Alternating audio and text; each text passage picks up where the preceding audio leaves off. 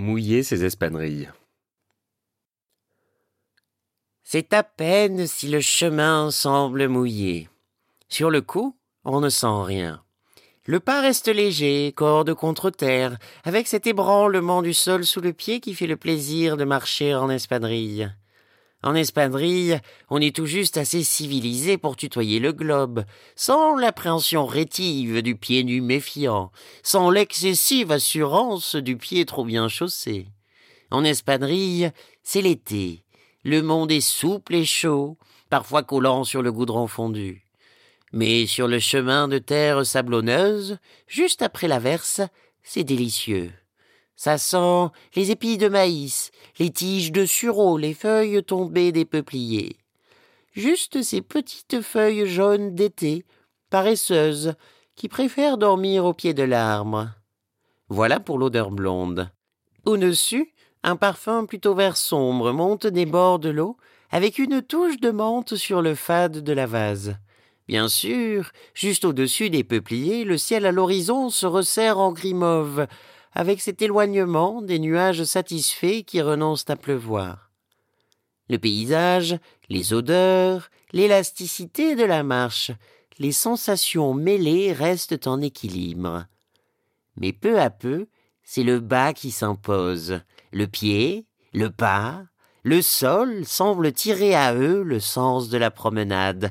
Quand on pense que les espadrilles sont mouillées, c'est beaucoup trop tard. La progression est implacable. Cela commence à la frange de la toile, une auréole indécise qui va s'étendre et révéler tout le rêche du tissu. On croit enfiler des semelles devant, du lin tellement fin qu'il coupe au bord du pied.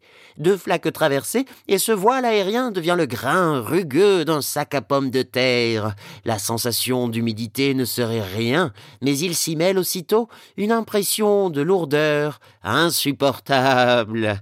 La semelle, hypocrite, rend les armes après une feinte résistance. C'est d'elle que vient tout le mal, et sa corde nouée se vautre bientôt dans une mouillure compacte, une aqueuse perversité.